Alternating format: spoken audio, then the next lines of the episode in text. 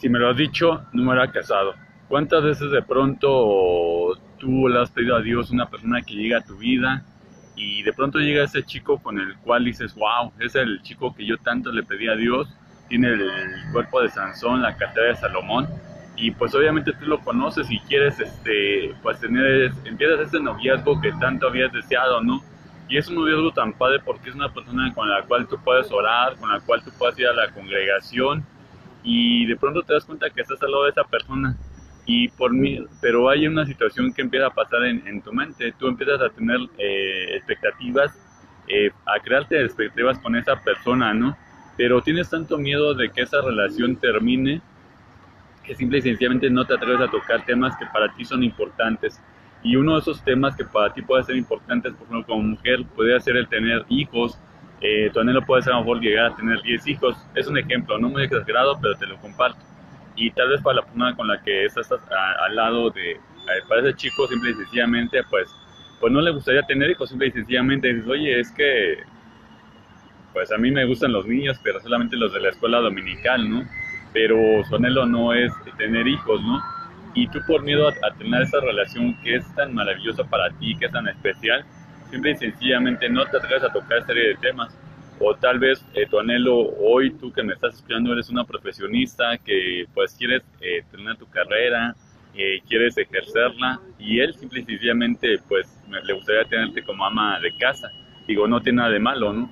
O en la parte cristiana, tú que vas a una congregación, tu anhelo es ir a servir en distintas comunidades, ser misionera pero para él, simple y sencillamente, le gustaría quedarse en, en esa iglesia, ¿no? Servir. Digo, qué bueno que ambos tengan ese anhelo, ¿no? Pero son expectativas que cada uno se va formando. Y muchas veces, porque es tanto tu anhelo de casarte, de estar con ese chico con el cual de pronto lo tienes al lado, pues simple y sencillamente no te atreves a tocar esa serie de temas que para ti son importantes. Y te casas o te pidas casar y dices, bueno, ya total, ya cuando me case ya esa serie de temas, ¿no?